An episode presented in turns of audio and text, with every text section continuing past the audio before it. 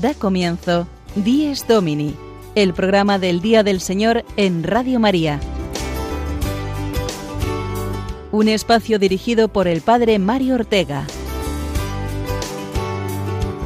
Un tiempo para compartir la alegría del discípulo de Cristo que celebra la resurrección de su Señor.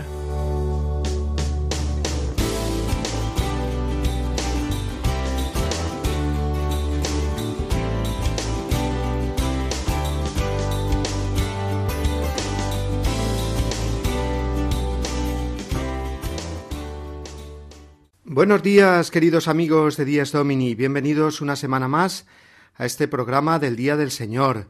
Hoy que es el quinto domingo de Cuaresma y en el que comenzamos la última semana de este tiempo litúrgico, que lo estamos viviendo de una manera tan especial, desde nuestras casas, confinados, quizás eh, tú que me escuchas desde el hospital, aislado, o sintiendo el temor por no tener cerca a tus seres queridos, o que lloras precisamente el fallecimiento de alguno de tus familiares o amigos, a todos que formamos ahora más que nunca una sola familia, aunque estemos cada uno en nuestra casa, nos sentimos conectados ahora por las ondas de Radio María en una sola casa, en un solo hogar que es la Iglesia. Y en este domingo que amanece queremos dirigir a Dios nuestra alabanza, porque es el día del Señor, porque el Señor es más grande que todos los males, tristezas, inseguridades o soledades que podamos sentir. E igual que hacemos cada día a las ocho de la tarde, aplaudir a todos los que cuidan por nosotros, queremos dirigir ahora a las ocho de la mañana de este domingo el aplauso al Señor que está como cada día y ahora más ofreciéndonos su misericordia, su cercanía, su perdón. A todos que esperamos desde nuestras casas cada día buenas noticias y que esa curva de los contagiados y de los fallecidos llegue cuanto antes a su pico y vaya descendiendo, el Señor hoy nos trae la mejor de las noticias. Podemos decir que Dios comparece hoy ante las cámaras, nunca mejor dicho, pues seguimos la misa desde casa, comparece con un mensaje no para anunciar una muerte, sino una vida, una resurrección. En este domingo escucharemos el pasaje de la resurrección de Lázaro, que es verdaderamente iluminador ahora que nos encontramos como Marta y María, que han perdido a su amigo Lázaro y que no han sentido cercana la presencia del Señor, pero que acuden al Señor, lo reciben y confían en Él, que se les muestra como la resurrección y la vida. Vamos a comenzar, por lo tanto, escuchando este mensaje de hoy del Señor para ti que estás en el hospital o en casa, enfermo, para ti que estás cuidando de los más necesitados, para ti mayor, para ti niño, para ti laico, para ti sacerdote, para ti religiosa. A todos nosotros el Señor nos habla hoy por medio del Evangelio de San Juan.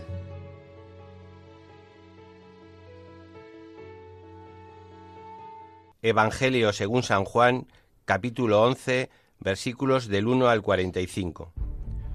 En aquel tiempo, un cierto Lázaro de Betania, la aldea de María y de Martas, su hermana, había caído enfermo. María era la que ungió al Señor con perfume y le enjugó los pies con su cabellera. El enfermo era su hermano Lázaro. Las hermanas mandaron recado a Jesús diciendo, Señor, tu amigo está enfermo. Jesús al oírlo dijo, Esta enfermedad no acabará en la muerte, sino que servirá para la gloria de Dios para que el Hijo de Dios sea glorificado por ella. Jesús amaba a Marta, a su hermana y a Lázaro. Cuando se enteró de que estaba enfermo, se quedó todavía dos días en donde estaba. Solo entonces dice a sus discípulos, Vamos otra vez a Judea. Los discípulos le replican, Maestro, hace poco intentaban apedrearte los judíos, ¿y vas a volver allí? Jesús contestó, ¿No tiene el día doce horas? Si uno camina de día no tropieza, porque ve la luz de este mundo, pero si camina de noche tropieza porque le falta la luz.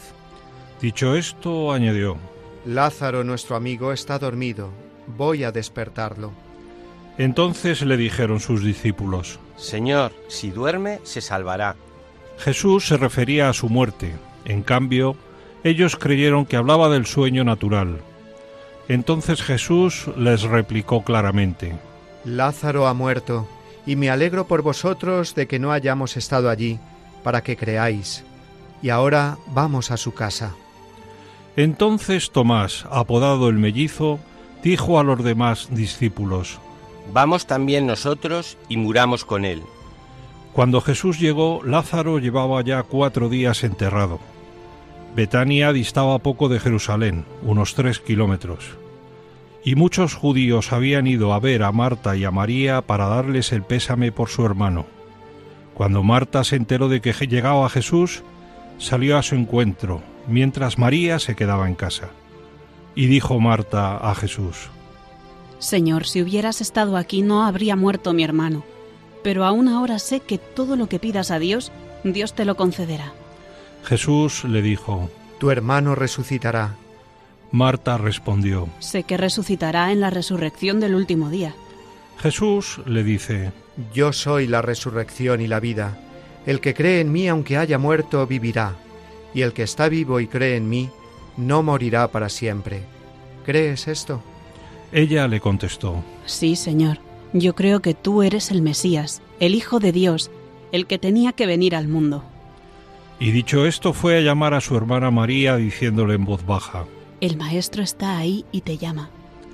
Apenas lo oyó, se levantó y salió a donde estaba él, porque Jesús no había entrado todavía en la aldea, sino que estaba aún donde Marta lo había encontrado.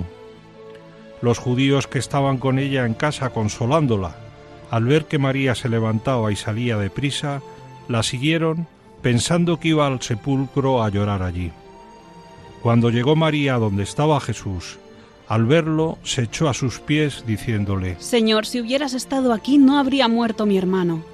Jesús, viéndola llorar a ella y viendo llorar a los judíos que la acompañaban, sollozó y muy conmovido preguntó. ¿Dónde lo habéis enterrado? Le contestaron. Señor, ven a verlo. Jesús se echó a llorar. Los judíos comentaban, ¿Cómo lo quería? pero algunos dijeron, ¿Y uno que le ha abierto los ojos a un ciego no podía haber impedido que muriera éste? Jesús, sollozando de nuevo, llega al sepulcro. Era una cavidad cubierta con una losa. Dice Jesús. Quitad la losa. Marta, la hermana del muerto, le dice. Señor, ya huele mal porque lleva cuatro días. Jesús le dice. ¿No te he dicho que si crees verás la gloria de Dios? Entonces quitaron la losa. Jesús, levantando los ojos a lo alto, dijo. Padre, te doy gracias porque me has escuchado. Yo sé que tú me escuchas siempre, pero lo digo por la gente que me rodea, para que crean que tú me has enviado. Y dicho esto, gritó con voz potente. Lázaro, ven afuera. El muerto salió, los pies y las manos atados con vendas y la cara envuelta en un sudario. Jesús les dijo, Desatadlo y dejadlo andar. y muchos judíos que habían venido a casa de María, al ver lo que había hecho Jesús, creyeron en él.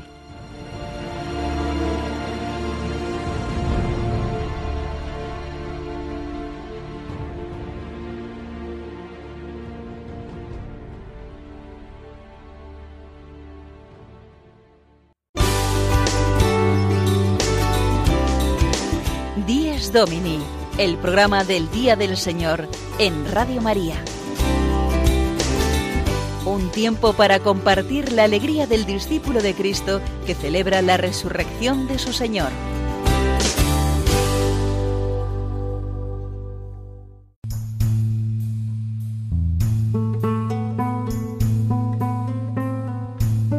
Este es el día del Señor, este es el tiempo de la misericordia.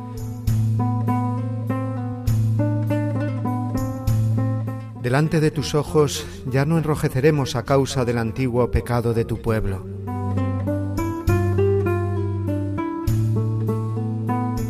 Arrancarás de cuajo el corazón soberbio y harás un pueblo humilde de corazón sincero.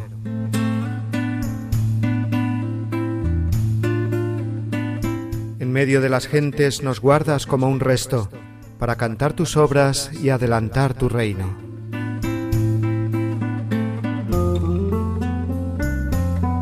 Seremos raza nueva para los cielos nuevos, sacerdotal estirpe según tu primogénito.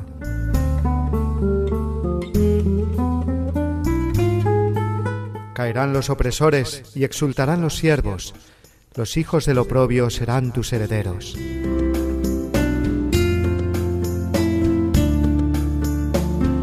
Señalarás entonces el día del regreso para los que comían su pan en el destierro. Exulten mis entrañas, alégrese mi pueblo, porque el Señor, que es justo, revoca sus decretos. La salvación se anuncia donde acechó el infierno, porque el Señor habita en medio de su pueblo. Este es el día del Señor, este es el tiempo de la misericordia.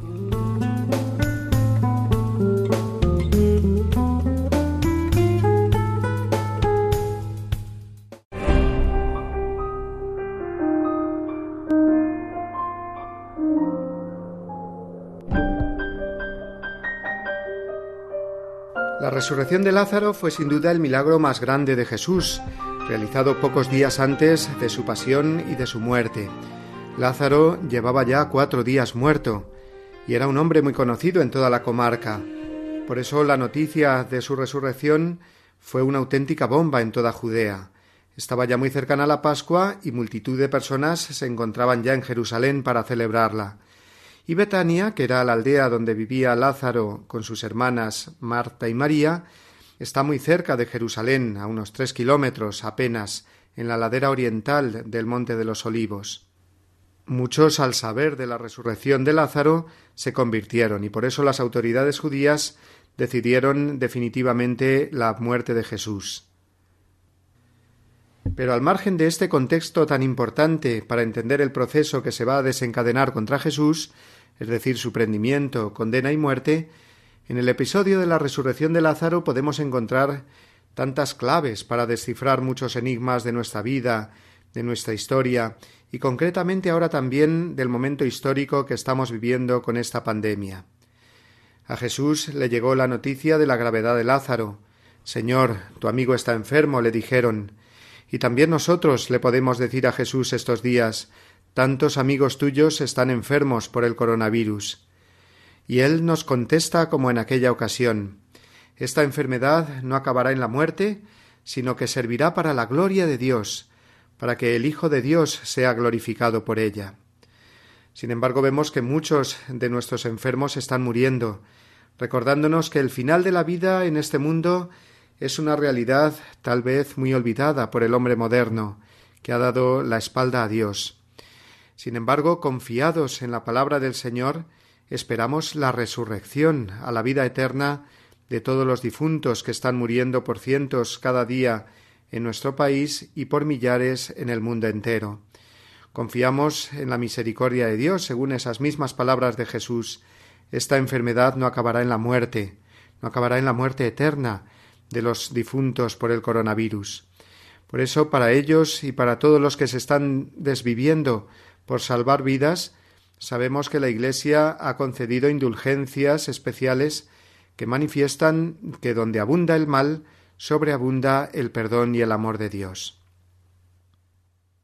Una vez que Lázaro muere y toda esperanza humana desaparece, Jesús, llegado a Betania, encuentra a las dos hermanas del difunto, que no han abandonado su fe en Jesús. Yo creo que tú eres el Mesías, el Hijo de Dios. Sé que lo que pidas a Dios, Dios te lo concederá. La pandemia que estamos sufriendo todos está mostrando al mundo claramente que no somos dioses, no somos eternos, no somos superhombres que se libran del mal con sus propias fuerzas. Somos tremendamente frágiles y lo habíamos olvidado. En este sentido, la crisis que estamos aprovechando nos pone de frente a Dios y nos invita a reconocer que somos hijos necesitados. Como Marta y María, las hermanas de Lázaro, cuando ya no había esperanza humana alguna, pusieron su esperanza en Jesucristo y Él no les defraudó, también nosotros tenemos ahora la oportunidad de agarrarnos al Señor, de agarrarnos a su cruz, y de escuchar las mismas palabras de Jesús en el Evangelio de hoy Lázaro, sal fuera. Con estas palabras Jesús resucitó a su amigo. Si escuchamos esta voz del Señor, ahora que estamos recluidos en casa, descubriremos que llevábamos ya mucho tiempo, como sociedad y personalmente, recluidos en nosotros mismos. Sal fuera, nos dice Jesús, y su palabra, ahora que no podemos salir físicamente de casa, va dirigida a nuestro interior, a nuestra alma. Sal fuera de tus egoísmos, de la esclavitud del pecado que te tiene atado en el vicio, en el olvido de lo que no seas tú mismo. Jesús quiere despertar a esta sociedad de su letargo. Se aproxima la Pascua del Señor. Dentro de dos semanas la celebraremos seguramente recluidos en casa aún. Pero ojalá que con esa libertad interior, verdadera resurrección, de haber vuelto a poner a Dios en el centro de nuestras vidas.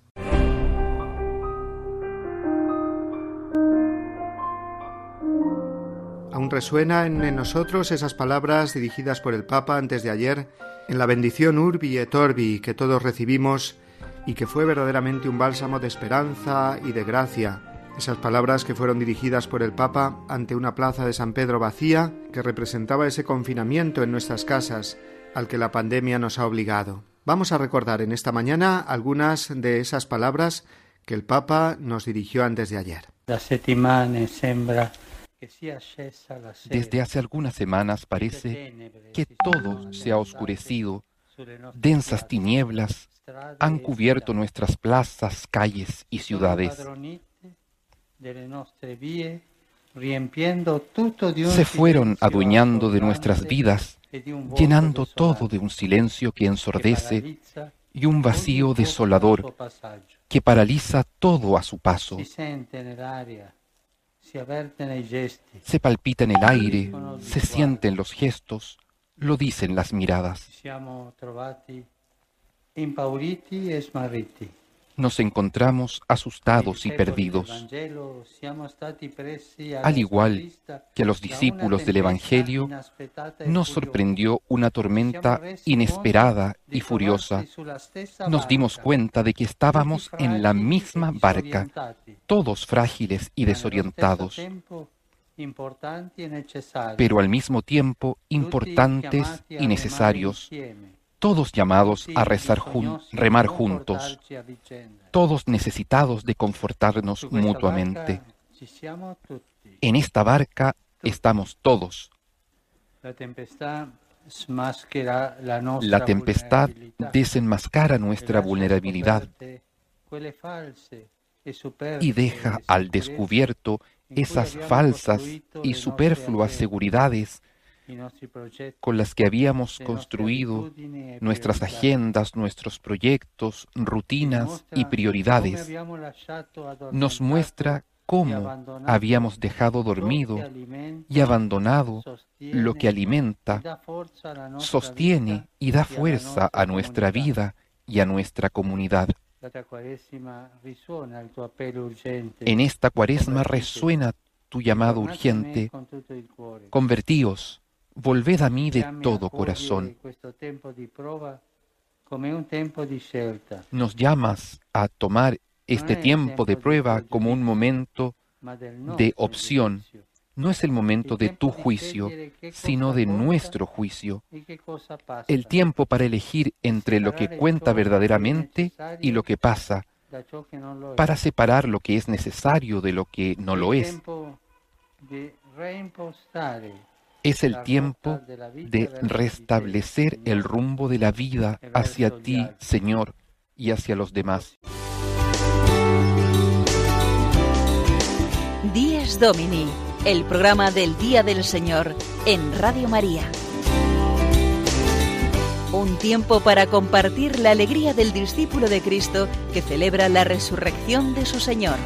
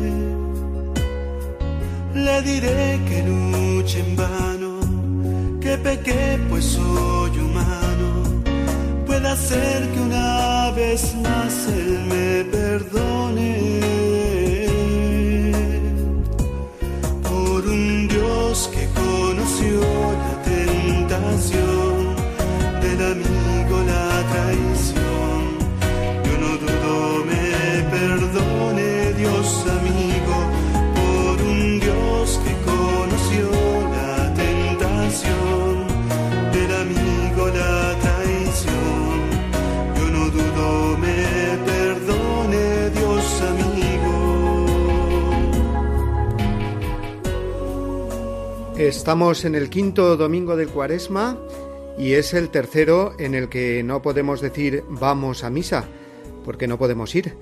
Estamos eximidos del precepto dominical y hemos de colaborar todos permaneciendo en casa a frenar de una vez los contagios y las muertes provocadas por el coronavirus. Pero ojalá echemos de menos ese ir a misa para valorar verdaderamente el sacramento de la Eucaristía y la comunión sacramental y poder participar de ella de un modo nuevo, renovado, mucho más profundamente en cuanto se acabe el confinamiento. Sabéis que los sacerdotes estamos celebrando a puerta cerrada y por lo tanto Cristo se sigue ofreciendo y toda la Iglesia con él en el altar, de manera que la Iglesia sigue viviendo de la Eucaristía, no puede ser de otra manera. La Eucaristía es la fuente y el culmen de toda la vida cristiana. Ojalá, como digo, echemos de menos esta participación presencial en la misa y de momento podamos participar lo mejor posible a través de los canales de televisión, de radio o las redes sociales, porque ya sabéis que muchas parroquias están eh, transmitiendo a través de los canales de YouTube, de las redes sociales, de Facebook, etcétera, la misa parroquial, con lo cual podemos eh, vivir aún más eh, cercana nuestra pertenencia a nuestra comunidad parroquial. En cualquier caso debemos esforzarnos porque sea una participación activa y no pasiva o distraída.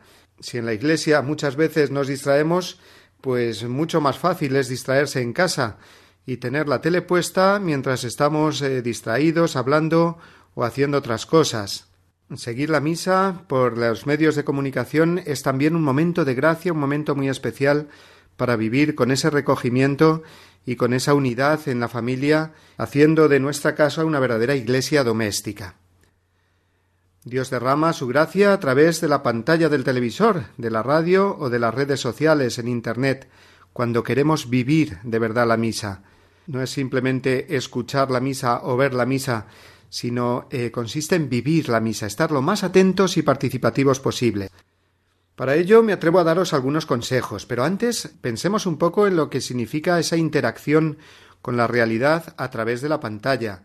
No es la primera vez que lo hacemos. Pensemos, por ejemplo, en un forofo del fútbol que sigue un derby Madrid-Barça o la final de la Champions con su equipo. No procuramos vivir, en ese caso, el acontecimiento a través de la pantalla creando un buen ambiente, un ambientazo que decimos cuando nos juntamos todos los amigos para ver ese partido, cuando nos ponemos las bufandas, las camisetas, cuando nos ponemos de pie y saltamos para celebrar los goles, estamos realmente metiéndonos en eso que estamos siguiendo por la televisión. Otros ejemplos, pues cuando seguimos las uvas de fin de año, o cuando hacemos los ejercicios de gimnasia o pilates a través de las pantallas de televisión o de Internet, uno está delante de una pantalla, pero tratando de vivir la realidad de lo que está viendo, con su actitud, su atención, las posturas, las palabras, etc., sin dejar que otras cosas en ese momento le distraigan. Pues de un modo parecido debe ser el seguir la misa por la televisión, radio o Internet, de modo que lleguemos a vivir la misa. Y me atrevo a daros esta mañana eh, diez consejos para mejor seguir la misa a través de la pantalla. El primero, os diría, no estar repanchingados en el sofá. Por supuesto que no hablo de las personas mayores o enfermas que tienen que estar en ese lugar por necesidad, sino de los más jóvenes o de los niños que podéis disponer así en familia sillas, como si estuviéramos en la iglesia, alrededor de la pantalla para seguir con mayor atención la celebración. Segundo, preparar un altar entre la familia. Puede ser la mesita que tenemos delante del televisor, poner en ella una vela, una cruz, una imagen de la Virgen, flores, en fin, como decíamos antes hablando del partido de fútbol, lograr un ambiente que nos permita vivir mejor lo que estamos celebrando. Tercero, como decimos también muchas veces en las iglesias, apagar los móviles. Y aquí tenemos que añadir, no estar haciendo otras cosas en ese momento, como la comida o poner la lavadora. Dedicar ese momento a estar delante de la pantalla como cuando estamos delante del altar en la iglesia. Y en ese altar que decíamos que puede ser la mesita delante del televisor, pues poner, por ejemplo, los móviles silenciados o las tablets como ofrenda al Señor para estar centrados en Él en ese momento. Cuarto, yo diría, ¿por qué no vestirnos bien para la ocasión? En casa estamos muy cómodos, con nuestro pijama, nuestra ropa de estar por casa, pero ¿no pensáis que sería también un buen detalle para el Señor romper con esa monotonía de estar todo el día en casa, pues vestirnos bien para asistir precisamente al momento de la misa? Quinto, en cuanto a las posturas. Igual que decíamos, hablando del fútbol, nos ponemos de pie y gritamos para celebrar el gol de nuestro equipo, pues no está de más, sino todo lo contrario, nos ayuda a vivir mejor la misa si respetamos también las posturas que normalmente tenemos en la iglesia. Si estamos de pie durante el Evangelio, en la plegaria eucarística, sentados en el momento de las lecturas o de la homilía, e incluso, ¿por qué no?, de rodillas en el momento de la consagración, aunque pudiera parecer un poco extraño delante del televisor, pero se trata de vivir en la misa y adorar a ese Señor para el cual no hay distancias, que está en esos momentos haciéndose presente sobre el altar quizás no muy lejano de nuestra casa, a una o dos calles. Sexto consejo. Este, por supuesto, hablando a la familia que vive la misa en casa juntos. ¿Por qué no hacer también cantos de entrada, ofertorio y comunión entre vosotros? En esos momentos a lo mejor silenciar el volumen de la televisión e incluso si entre vuestros hijos hay algún miembro del coro parroquial, ¿por qué no tocar también la guitarra como lo hacemos los domingos en la parroquia? ¿Por qué no preparar también en un papel las peticiones y dejarlas sobre el altar? ¿Por qué no hacer igualmente una colecta? Poner en ese altar una hucha familiar e ir haciendo allí nuestra ofrenda económica para que cuando se acabe el confinamiento podamos destinar esa ofrenda a la parroquia, a Cáritas o a los pobres. Séptimo consejo, los momentos del ofertorio. Cuando se ofrece el pan y el vino sobre el altar es el momento, recordad, de ofrecernos a nosotros mismos. Y eso también lo podemos hacer y lo debemos hacer igual desde casa. Igualmente en el momento de la consagración, hacer un acto de fe, repetir en nuestro corazón, Señor mío y Dios mío, cuando vemos que el sacerdote alza el pan y el cáliz con el vino, que se convierten en el cuerpo y la sangre del Señor en ese momento. Y por supuesto, en el momento de la comunión, como decíamos y explicábamos el domingo pasado, hacer una comunión espiritual, es decir, desear unirse al Señor, presente sacramentalmente en la Iglesia, que quiere venir también hasta nuestra casa y llegar hasta nuestro corazón. La comunión espiritual, hecha a través de una oración que manifieste ese deseo de recibir al Señor con amor. Octavo consejo. Al final de la misa recibimos la bendición del sacerdote. Y esa bendición, lo sabemos bien, traspasa muros y puertas y llega también hasta nuestro hogar. De manera que al hacer también nosotros la señal de la cruz en el momento de la bendición, podamos sentir cómo Dios verdaderamente viene y se queda entre nosotros. No podemos ir a la iglesia, pero el Señor viene a nuestra casa. Y finalmente escuchamos al sacerdote cuando dice podéis ir en paz. Uno podría decir en este caso, ¿y dónde vamos a ir si tenemos que permanecer aquí? Pues tenemos que ir en paz, claro que sí, tener esa paz en el corazón y llevarla a los que tenemos más cerca, en este caso a los de casa. Así que tiene sentido también ese podéis ir en paz. Noveno consejo, pues después de la misa eh, yo os aconsejo comentar en familia las lecturas o lo que Dios nos haya podido decir a cada uno en el corazón, compartirlo y hacer un rato de acción de gracias, de silencio y de oración juntos. Y finalmente, décimo consejo, pues pedirle al Señor que no me acostumbre a verlo solo en la pantalla, sino pedirle hambre y sed de poder recibirlo presencialmente, yendo a la iglesia en la comunión sacramental. En fin, como veis son consejos que os dejamos en este programa del Día del Señor para que hoy cuando sigáis la misa por la televisión o por internet comprendamos todos que podemos meternos realmente en la celebración y vivirla de un modo activo.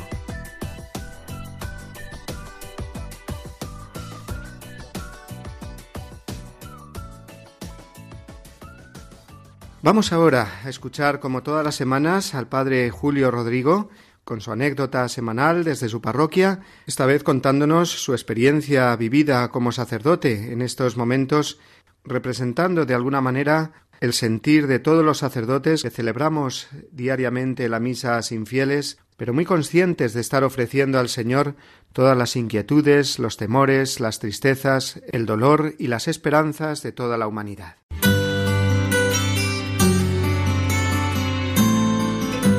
El domingo desde mi parroquia. Una reflexión a cargo del Padre Julio Rodrigo.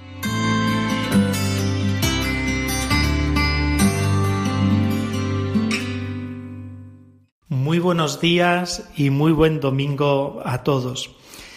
Si soy sincero, me cuesta dirigirme a ustedes en esta mañana de domingo, del quinto domingo de la cuaresma, previo al domingo de Ramos. Me cuesta porque, como les pasará a ustedes, estoy abrumado y apenado por todo lo que está pasando. Tenemos fe, no lo dudamos, confiamos en el Señor, esperamos en la vida eterna, pero eso no nos quita ni la tristeza, ni la angustia, ni el miedo ante todo lo que está sucediendo. Yo les hablo además desde Madrid. Esta comunidad está siendo muy castigada por el coronavirus. La parroquia ha cambiado, esta parroquia de San Cristóbal de Boadía del Monte. Ahora permanece cerrada, todo está suspendido. Así nos lo ha pedido por contribuir al bien de todos, es lógico, nuestro obispo. Uno puede pensar, ¿y qué hago si todo está cerrado? Pero algo podemos hacer. Yo también me hacía esa reflexión al principio. Pero miren, lo primero que hago es lo más importante, Celebrar la Eucaristía es la gran oración que nosotros dirigimos a Dios nuestro Padre. Y tengo la suerte que pegado a la parroquia hay un convento de carmelitas. De hecho, la parroquia está prácticamente instalada en lo que era su antiguo convento. Y subo todos los días, tardo un minuto porque es por la misma acera, salgo de mi casa y llego a este convento, a puerta cerrada con ellas, ellas tras la reja, yo en el altar para mantener la distancia celebro la Eucaristía y de verdad que es una Eucaristía intensa, donde presentamos al Señor a los enfermos, a todos los que les atienden, a los profesionales de la salud y los que colaboran con ellos, a tantos que están contribuyendo a luchar contra esta pandemia. También recordamos a los que fallecen, a los que por desgracia lloran su muerte, privados de tantos consuelos en ese momento final. En definitiva es una oración la que hacemos, donde le presentamos al Señor las penas, las angustias de todo nuestro pueblo. Al final rezamos la letanía de los santos. Con intensidad igualmente les pedimos que cuiden de nosotros, que nos protejan. También hay otra tarea que hago abundantemente a lo largo del día. Recuerdo las palabras del profeta Isaías, Consolad, consolad a mi pueblo, dice el Señor. Y esta es una tarea importante.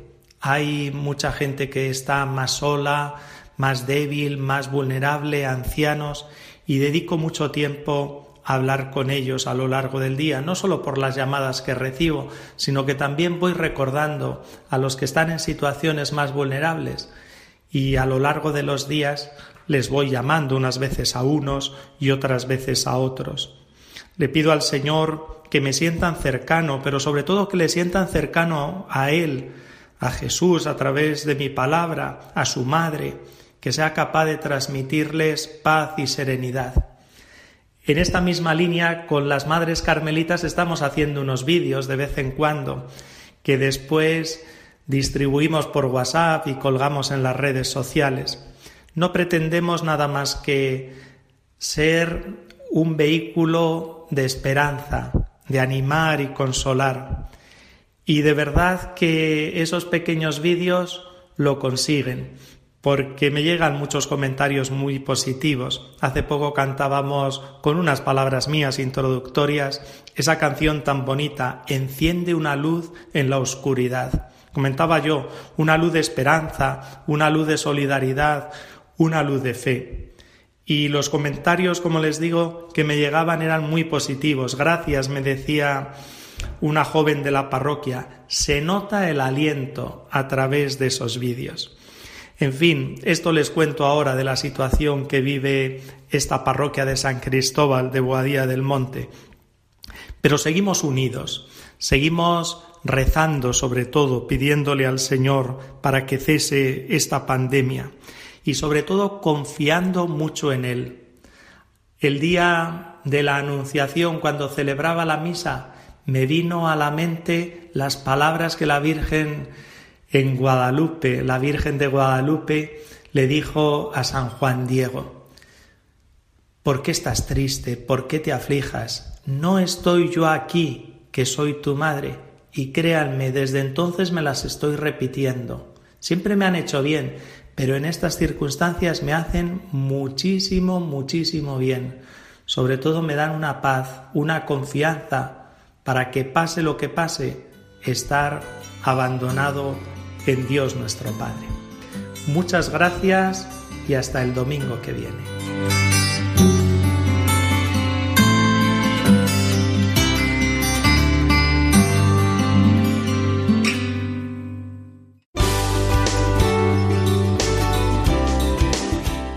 Domini, el programa del Día del Señor en Radio María. Un tiempo para compartir la alegría del discípulo de Cristo que celebra la resurrección de su Señor.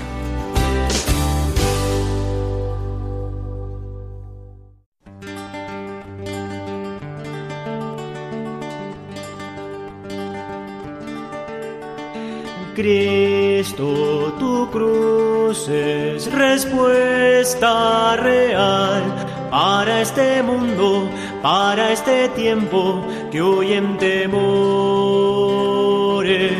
Tú eres camino, eres verdad, eres la vida.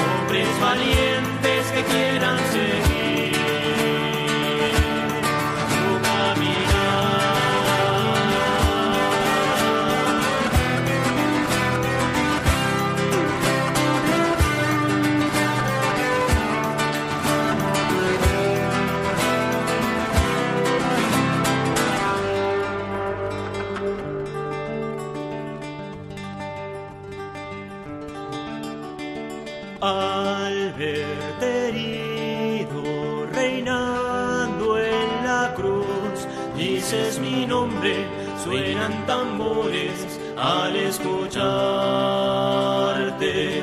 Oigo las voces de aquellos hombres que tienen hambre.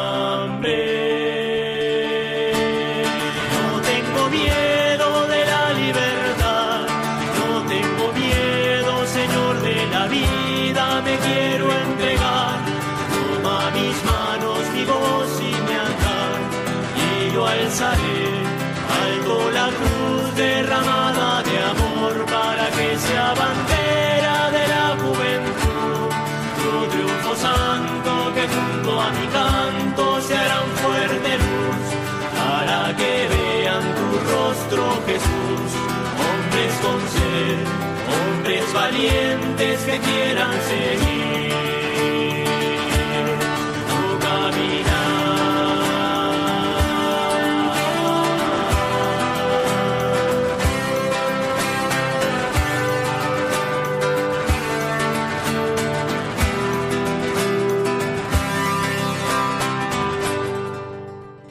Estamos celebrando el quinto domingo de Cuaresma y esta semana que comenzamos es la última de este tiempo litúrgico, puesto que el domingo que viene será, si Dios quiere, el domingo de Ramos. Todos los años en esta semana se multiplicaban los actos penitenciales y los sacerdotes poníamos horarios especiales para atender las confesiones que se daban en abundancia. Este año no puede ser por ese confinamiento que tenemos todos que respetar. Por eso es muy importante recordar, eh, como ya lo hacíamos el domingo pasado, las condiciones para recibir el perdón de los pecados en ausencia del sacerdote. La doctrina de la Iglesia nos enseña que se hace mediante un acto de contrición, es decir, una petición sincera de perdón al Señor por amor a Él, con propósito de la enmienda y de confesarse en cuanto uno pueda. El acto de contrición se expresa normalmente con la oración que lleva este nombre, la del Señor mío Jesucristo, Dios y hombre verdadero, Creador, Padre y Redentor mío, en esos momentos decimos, por ser vos quien sois, bondad infinita, y porque os amo sobre todas las cosas, me pesa de todo corazón haberos ofendido. Es decir, me pesa, me duele el pecado por ser tú quien eres, Jesús, bondad infinita, es decir, porque te amo sobre todas las cosas. Ahí está la clave para el perdón de los pecados, mostrar ese amor al Señor que Él nos pueda recibir como hijos y como Padre misericordioso que es para que recibamos el perdón. Esa es la verdadera contrición, un arrepentimiento por amor a Dios. Después, en la oración del acto de contrición, seguimos diciendo también me pesa porque podéis castigarme con las penas del infierno. Este arrepentimiento no tanto por el amor a Dios, sino por el temor a las penas merecidas por el pecado, por la fealdad misma del pecado, se llama arrepentimiento por atricción o arrepentimiento imperfecto. Este sirve en condiciones normales para recibir la confesión sacramental, pero en el acto de contrición, repito, tenemos que poner nuestro acento en el amor al Señor, hacer actos de amor al Señor, mirar al Señor crucificado, meditar en la pasión y que esa mirada contemplativa arranque de nosotros ese acto de amor por el cual pidamos perdón sincero al, al Señor por nuestros pecados. Con confianza, sabiendo además que se están multiplicando por parte de la Iglesia, por las circunstancias que estamos viviendo, esas indulgencias y bendiciones especiales por las cuales se derramará más abundante la gracia sobre nosotros. Asimismo, y para la semana siguiente, que será la Semana Santa, la Iglesia nos explicó por medio de la Congregación para el Culto Divino que la fecha de la Pascua no se puede cambiar, es el eje del año litúrgico y por lo tanto el triduo pascual se celebrará en los días previstos. Jueves Santo el 9 de abril, Viernes Santo al día siguiente y la Pascua el domingo 12 de abril, que coincide por ahora con ese final del estado de alarma que ojalá y no se prolongue más porque los contagios hayan descendido y haya garantías suficientes para ello. Pero sin duda que será una Semana Santa muy especial, puesto que no tendremos esa participación pública en los actos del trido pascual, así como tampoco las procesiones de tanta raigambre popular y tradición. Así que este año, sin oficios y sin procesiones y también sin vacaciones, pues será una Semana Santa para vivir mucho más íntimamente. Podremos encontrar seguramente otras formas visibles de hacer presente esta realidad. Por ejemplo, sugiero ya algunas poniendo en nuestros perfiles o estados de WhatsApp las imágenes del paso de nuestra cofradía, del Cristo o la Virgen que acompañamos todos los años en procesión, para recordar sobre todo, más allá del aspecto tradicional y festivo de las procesiones, el significado religioso que tienen, contemplar el rostro de Cristo, de la Virgen, que nuestras oraciones, nuestras saetas, nuestros cantos, nuestros poemas a Cristo crucificado y a la Virgen dolorosa sean esas oraciones hechas en lo profundo del corazón o realizadas en casa, en el seno familiar.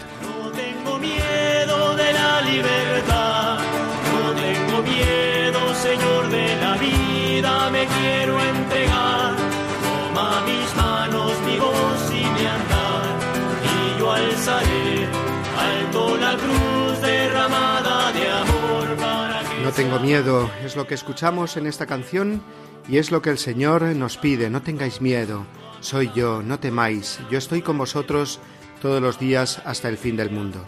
Y vamos a acordarnos, ahora que llegamos al final de nuestro programa, de todos los niños que sin duda también están sufriendo el confinamiento y las consecuencias de esta pandemia, de este estado de alarma en el que estamos.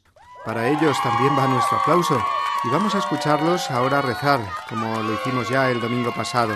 Vamos a escuchar a Gabriel, a Sara pidiendo por los enfermos y rezando el Padre Nuestro y el Ave María, y después a Rocío, que va a hacer en nombre de todos nosotros, oyentes de Radio María, esa comunión espiritual que nos une con el Señor, ahora que no lo podemos recibir sacramentalmente. No, estás solo en el hospital, malito. Eh, tienes a Jesús al lado que te está cuidando y para que te pongas bien te vamos a rezar mis hermanos y yo un Padre nuestro. Padre nuestro que estás en el cielo, santificado sea tu nombre, venga a nosotros tu reino, hágase tu voluntad en la tierra como en el cielo. Danos hoy nuestro pan de cada día, perdona nuestras como también nosotros perdonamos a los que nos ofenden no nos dejes caer en la tentación y líbranos del mal. Amén. Nombre del Padre, del Hijo, del Espíritu Santo. Amén. Voy a rezar por todos los que están malitos por el coronavirus. Dios te salve María, llena eres de gracia, el Señor eres contigo, bendita tú eres entre todas las mujeres, y bendito es su fruto y en tu vientre Jesús. Santa María, Madre de Dios, ruega por vosotros pecadores, ahora y a la hora de nuestra muerte. Amén. En el nombre del Padre, del Hijo y del Espíritu Santo. Amén.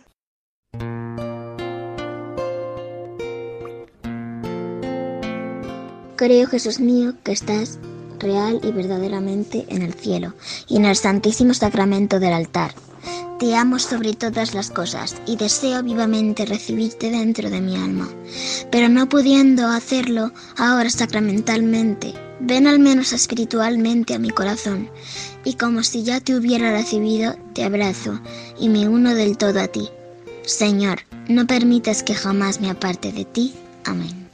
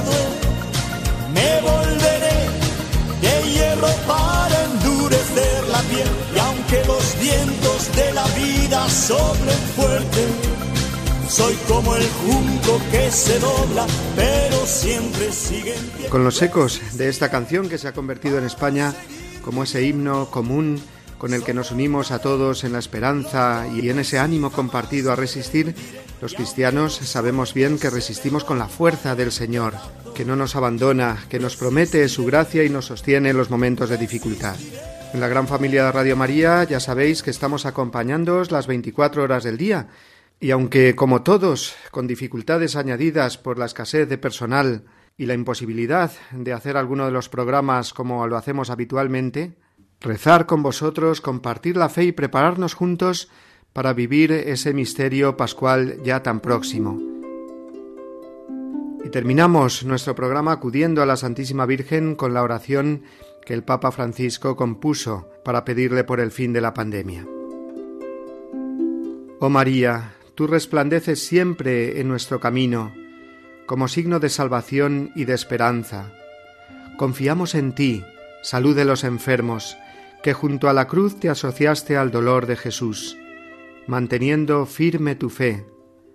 Tú, salvación de todo el pueblo, sabes lo que necesitamos, y estamos seguros de que proveerás para que, como en Caná de Galilea, pueda volver la alegría y la fiesta después de este momento de prueba. Ayúdanos, Madre del Divino Amor, a conformarnos a la voluntad del Padre y a hacer lo que nos diga Jesús, que ha tomado sobre sí nuestros sufrimientos y se ha cargado con nuestros dolores para llevarnos a través de la cruz a la alegría de la resurrección. Amén. Pues queridos amigos, con esta confianza puesta en el Señor a través de la intercesión de María, recibid una bendición enorme junto con el abrazo y el cariño de todos los que realizamos este programa del Día del Señor. Hasta el domingo que viene, si Dios quiere.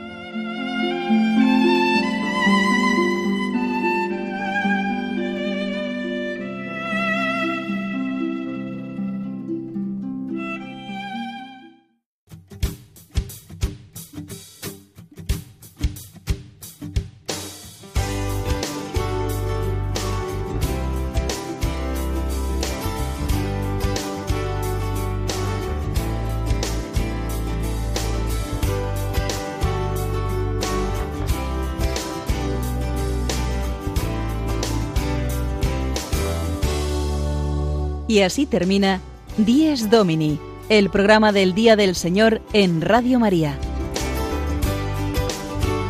Un espacio dirigido por el Padre Mario Ortega. Un tiempo para compartir la alegría del discípulo de Cristo que celebra la resurrección de su Señor.